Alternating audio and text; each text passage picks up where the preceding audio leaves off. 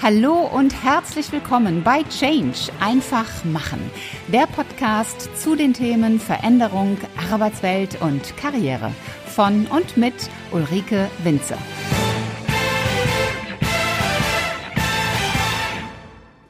Hallo, liebe Podcast-Community und ein ganz großes, herzliches Willkommen zu einer neuen Folge im Podcast Change einfach machen. Mein Name ist Ulrike Winzer. Ich bin die Gastgeberin in diesem Format und wir haben heute wieder ein Interview. Das heißt, ich begrüße auch euch, ihr lieben Zuschauer im YouTube-Kanal.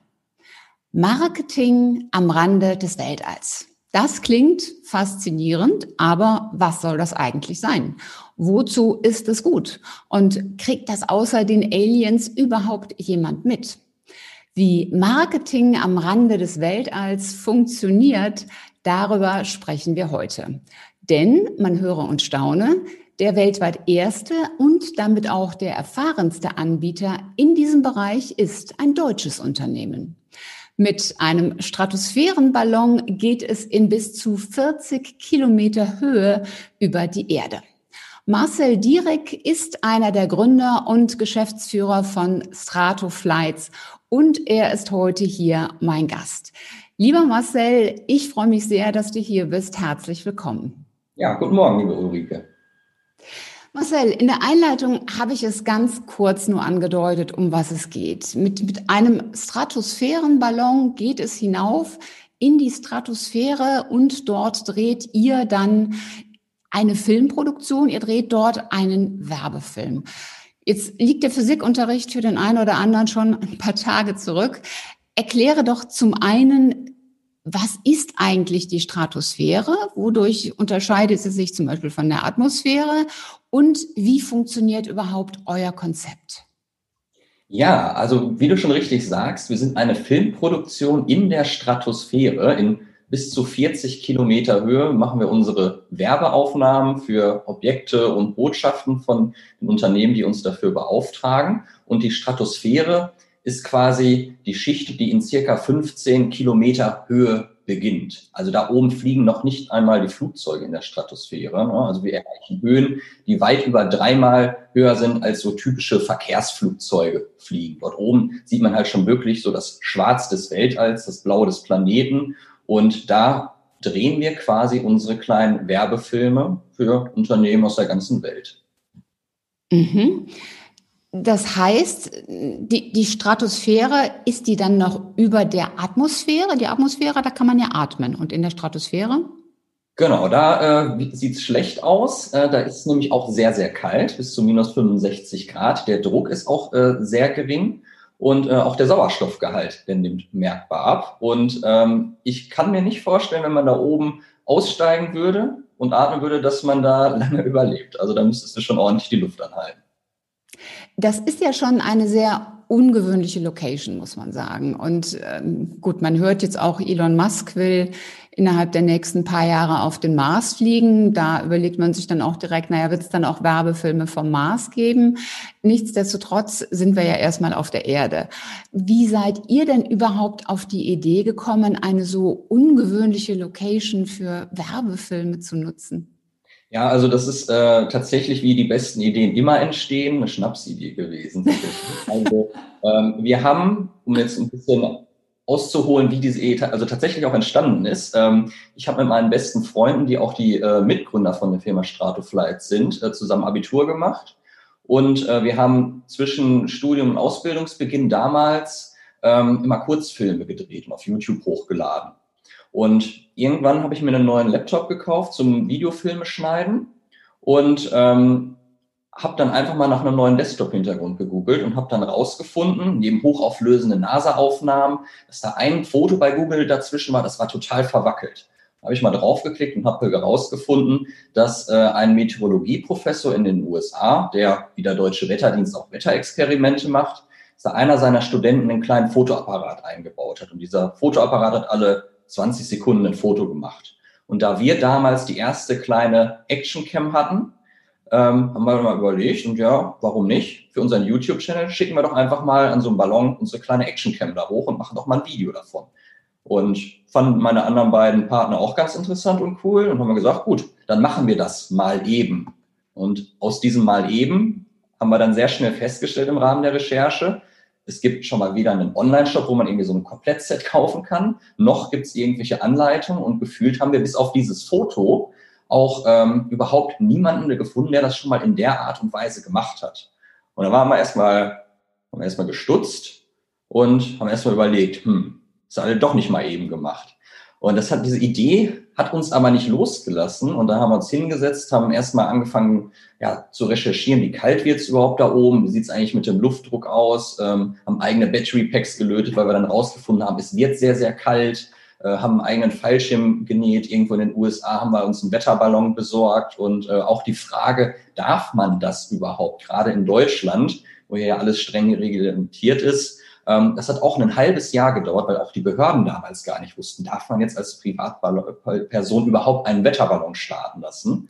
Und irgendwann war es dann soweit. Äh, nach neun Monaten Vorbereitung haben wir mit Bauchschmerzen unseren ersten Ballon dann gestartet.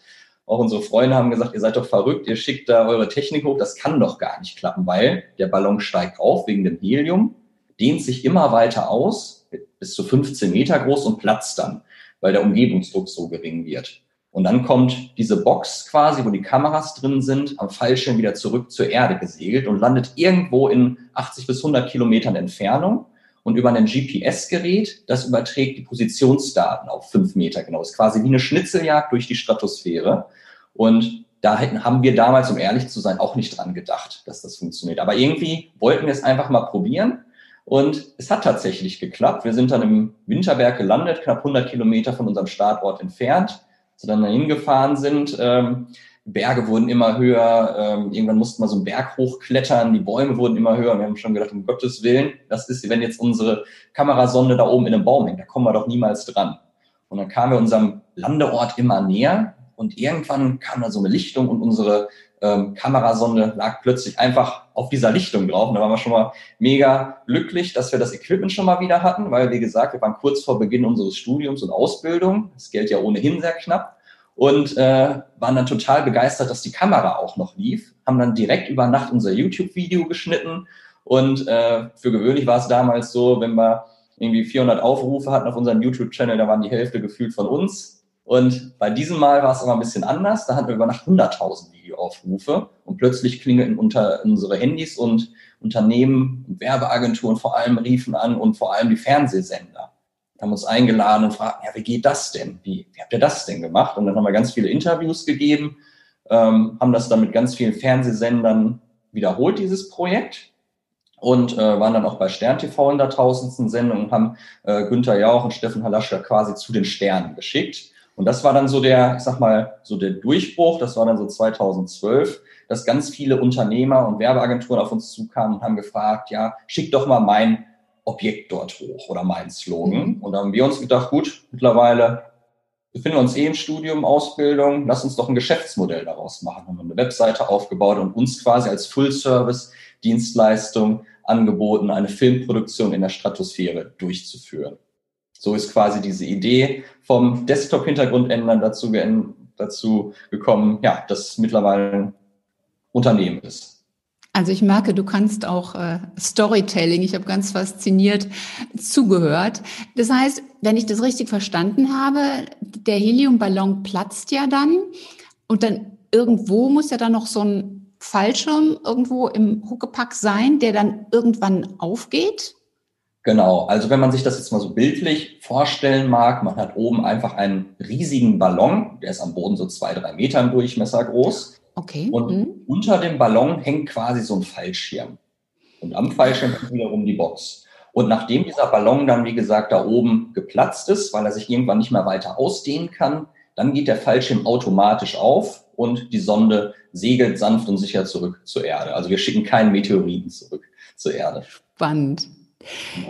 Jetzt hast du ja vorhin auch gesagt, das ist schon ein gutes Stück über der Flughöhe normaler Flugzeuge.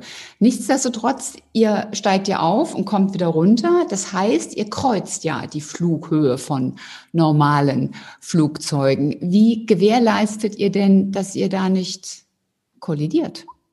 Also wir müssen natürlich für jeden Flug äh, eine Aufstiegserlaubnis beantragen bei den Behörden. Das ist ein einige Angaben machen, wann und wo man aufsteigen möchte, Angaben zum Equipment und so weiter.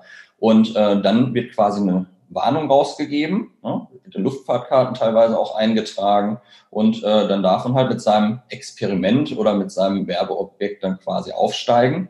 Ähm, der Wetterdienst, das wissen viele nicht, die machen quasi auch, äh, das sind um die 160 Ballons pro Tag in Deutschland aufsteigen. Ne, und oh, messen wow. zum Beispiel auch, wie verändert sich der Luftdruck, die Temperatur, wohin fliegen eigentlich äh, die Ballons, und dann so forecastmäßig auf die Windströme hinzuweisen und so weiter. Also das spielt da auch eine Rolle. Und äh, wir nutzen quasi so, ich sag mal, mehr oder weniger das gleiche Konzept, nur dass wir quasi Kameras mitschicken. Mhm.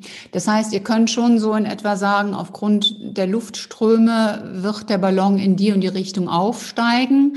Und ihr wisst ja auch, ab wann in etwa der Zeitpunkt erreicht ist, wann der Ballon platzt. Genau. Und dann könnt ihr auch wieder so in etwa ausrechnen, wo er landen wird.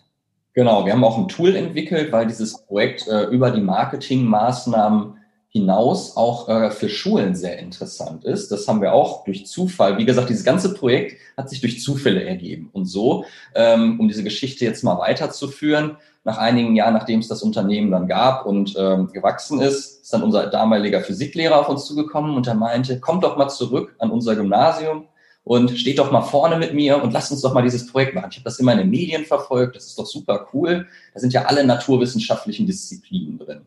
Und haben wir gedacht, ja, warum nicht? Mal die Schule wieder angucken, bestimmt mal interessant. Dann haben wir mit den Schülern das Projekt gemacht. Alle waren mega fasziniert. War noch jemand vom äh, Land NRW durch Zufall an der Schule. Der hat sich das auch in der Pause mit angeguckt, wie sich die ganzen Schüler auf dem Schulhof versammelt haben und unser Stratosphärenballon dann abgehoben ist. Und ähm, ja, so ist dann quasi daraus auch so, das, so, so ein Schulprojekt entstanden. Mhm. Und äh, das quasi auch jedermann selbst machen kann, ja, wenn er dann da oben forschen möchte.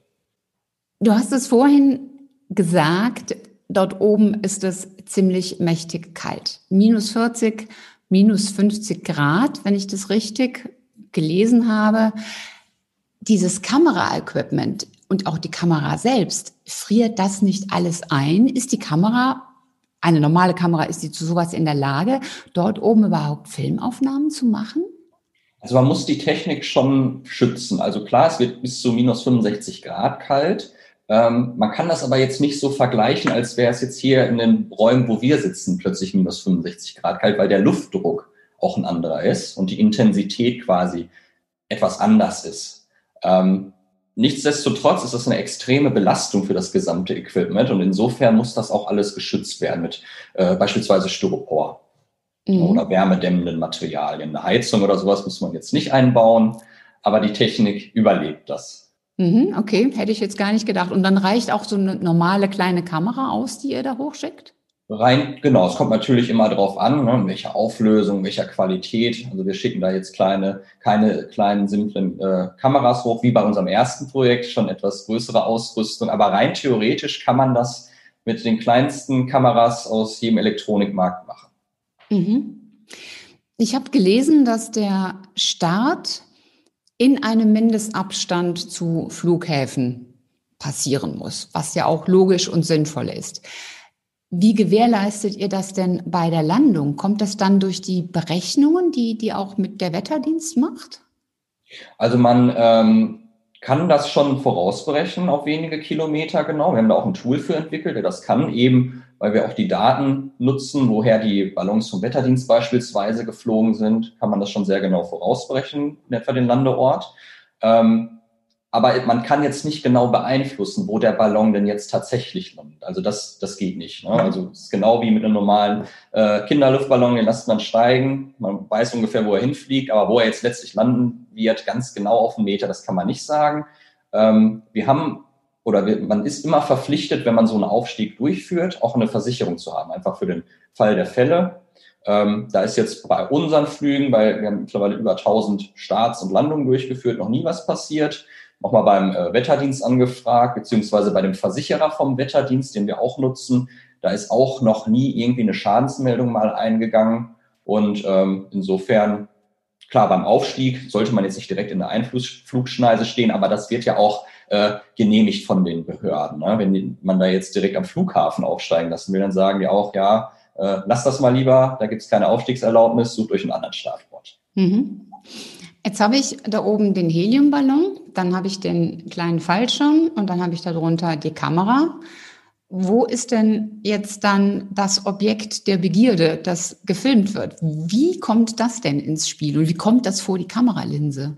Also wir entwickeln dann mit unserem Ingenieursteam, die wir auch bei uns äh, neben der Filmproduktion im Team haben, ähm, spezielle Haltung. Also grundsätzlich wird erstmal eine Sonde designt. Die muss immer auf die Wünsche des Kunden quasi angepasst werden. Ne? Also egal, was da jetzt hochfliegen soll. Soll es jetzt irgendwie, ich sag mal, ein Teddybär sein? Soll es jetzt das neue Smartphone-Modell sein? Oder auch einfach nur eine Botschaft oder ein iPad, was irgendein Video abspielt?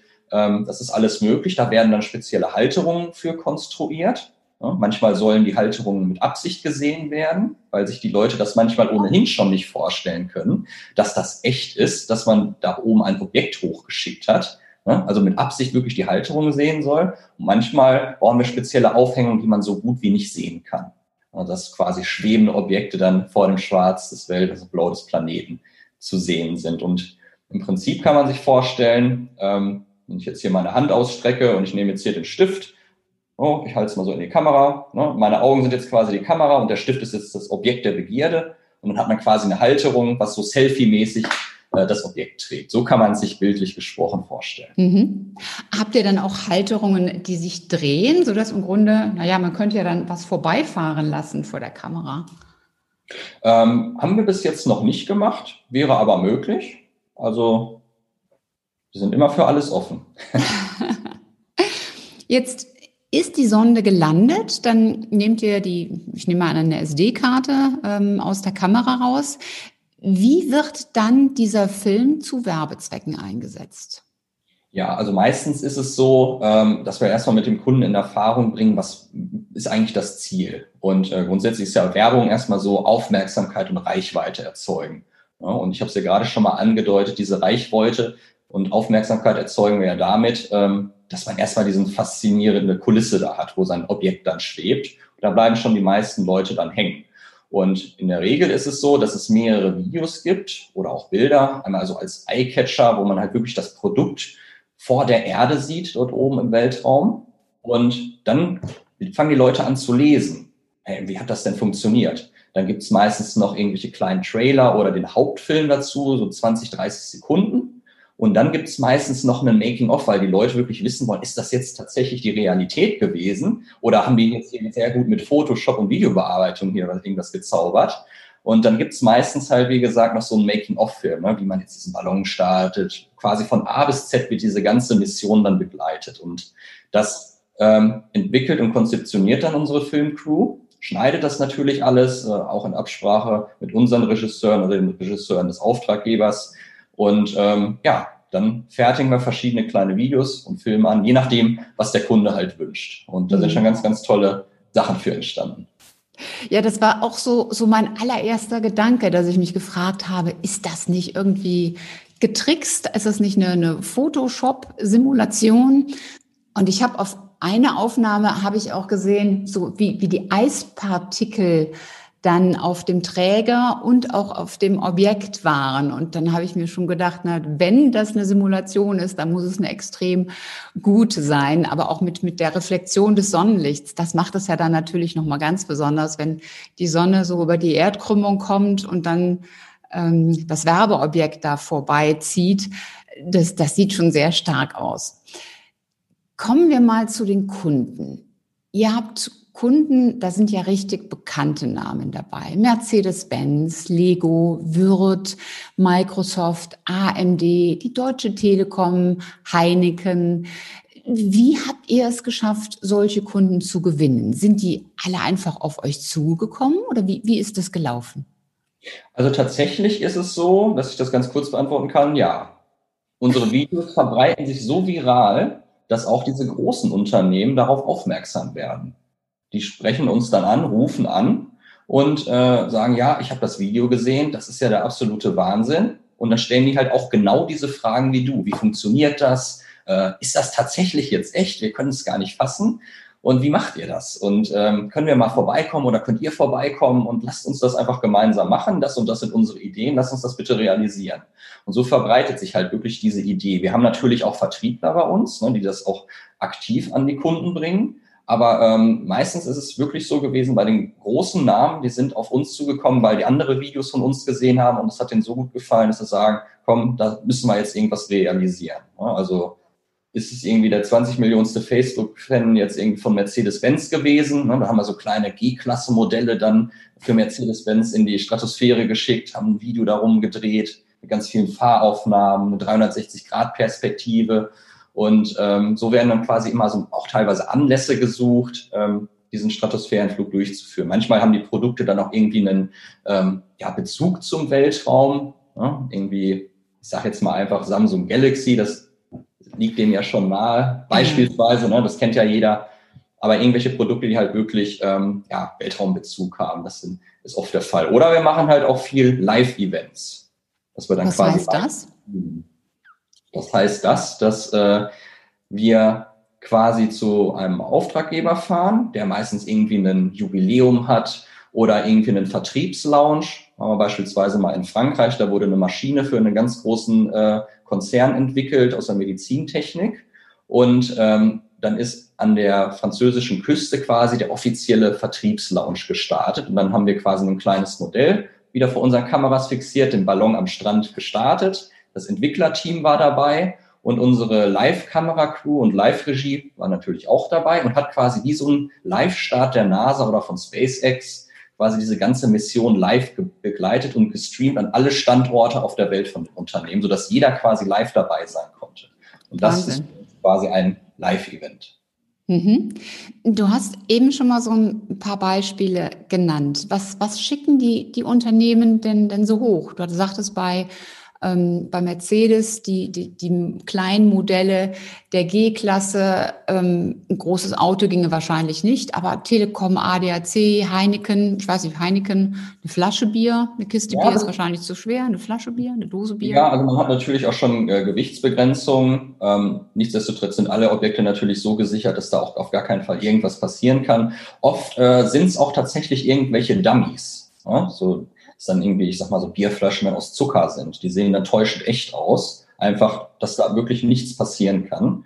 Und ähm, wir hatten beispielsweise auch schon mal eine, eine Xbox für Microsoft da oben, aber auch genauso gut sind es von kleinen Unternehmen irgendwelche Botschaften. Also es sind jetzt nicht nur diese Big Brands, die dann auf uns zukommen, sondern es sind durchaus auch kleine Unternehmen, Mittelständler. Manchmal ist es dann irgendwie nur ein neuartiger Computerkühler von einer kleinen, einem kleinen Unternehmen. Also das ist wirklich durch die Bank alles. Es sind jetzt nicht nur wirklich diese großen Unternehmen, sondern wirklich weltweit. Wir hatten auch tatsächlich schon mal ähm, Chinesen, mhm. also Hongkong und äh, die haben uns damit beauftragt, einen Hochzeitsantrag in der Stratosphäre durchzuführen. Das war für uns auch eine ganz spannende Mission, weil ähm, also natürlich ist das ja auch alles hier mit äh, Kosten verbunden und so weiter. Und das als Privatperson zu bezahlen, ist natürlich schon äh, eine andere Geschichte. Und die haben uns dann große Diamanten zugeschickt und so Wackelkopffiguren. Als wir dann schon alleine diesen Diamanten gesehen haben, haben wir uns schon gefragt, ist der jetzt wirklich echt? Um Gottes Willen, hoffentlich funktioniert auch wirklich alles mit diesem Flug. Und, hoffentlich ähm, findet ihr den nachher wieder. ja, hat natürlich alles geklappt, da waren wir auch mega erleichtert. Und ähm, wir haben dem natürlich auch mehrmals geschrieben, ja, es kann, wie gesagt, ist es noch nie passiert, aber es kann mal sein, dass dieser Stein oder diese ganze Sonne verloren geht. Man kann es einfach nicht ausschließen. Und dann meinte er, ja, dann ist egal, dann schicke ich euch noch eins zu. dann habe ich schon gedacht, okay, hier spielt Geld keine Rolle. Ähm, der will das wirklich machen, wir machen das für ihn und dann äh, war der Hochzeitsantrag auch erfolgreich. Das hätte ich jetzt nämlich auch noch gefragt, hat sie dann wenigstens Ja gesagt? Ja, aber das war halt auch so ein, so ein einmaliges Projekt. Ne? Also wie gesagt, von größten Weltkonzernen bis auf Privatpersonen äh, gibt es da interess immer interessante Anfragen. Also es wird, wird nie langweilig. Mhm. Wo sind denn die Grenzen? Also können, du hast eben gesagt, Samsung Galaxy, Handygröße, ich weiß nicht, wenn ich, ich habe ein Buch geschrieben, wenn ich jetzt mein Buch da hochschicken wollte ähm, oder noch Größeres, wo, wo sind die Grenzen? Also ähm, eigentlich liegen die Grenzen eigentlich nur so an den, an den Gesetzen. Also es gibt beispielsweise Gewichtsbeschränkungen, ne, dass man, ähm, dass die ganze Konstruktion maximal, ich sag mal, zwei Kilogramm in etwa wiegen darf. Und, äh, Konstruktion da heißt das das Werbe, Objekt oder das Gesamte mit?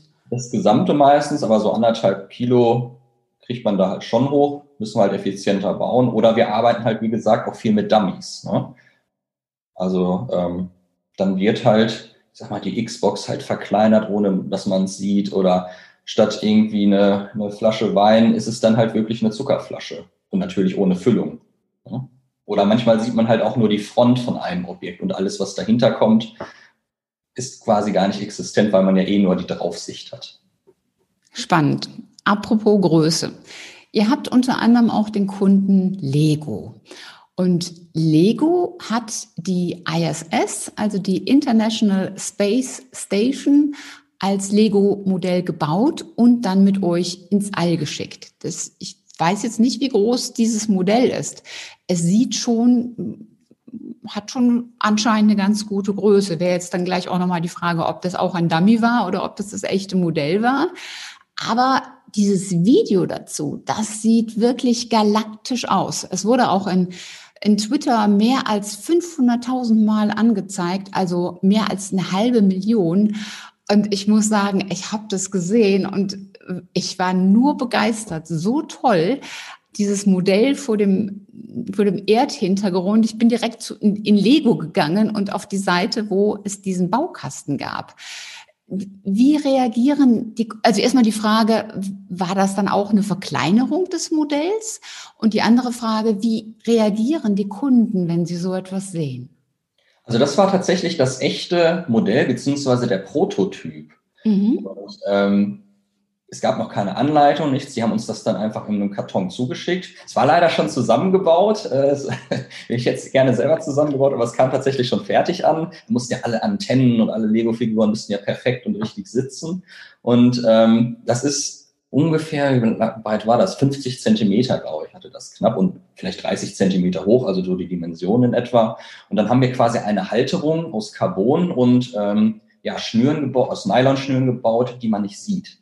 Und dann haben wir halt diese ISS tatsächlich da hochgeschickt. Das war natürlich für, für uns auch so ein kleiner Kindheitstraum. War mit Lego hier gefühlt jeder gespielt und äh, dann kommt einfach diese Firma auf uns zu, will die ISS da hochschicken als Prototyp, als, als Launch für das Produkt, als Produktstart. Und ähm, also da waren wir auch mega happy und mega begeistert von. Äh, ich habe das Modell jetzt leider nicht hier im Büro stehen. Jetzt hätte ich das gerne mal auch jetzt hier in die Kamera gehalten.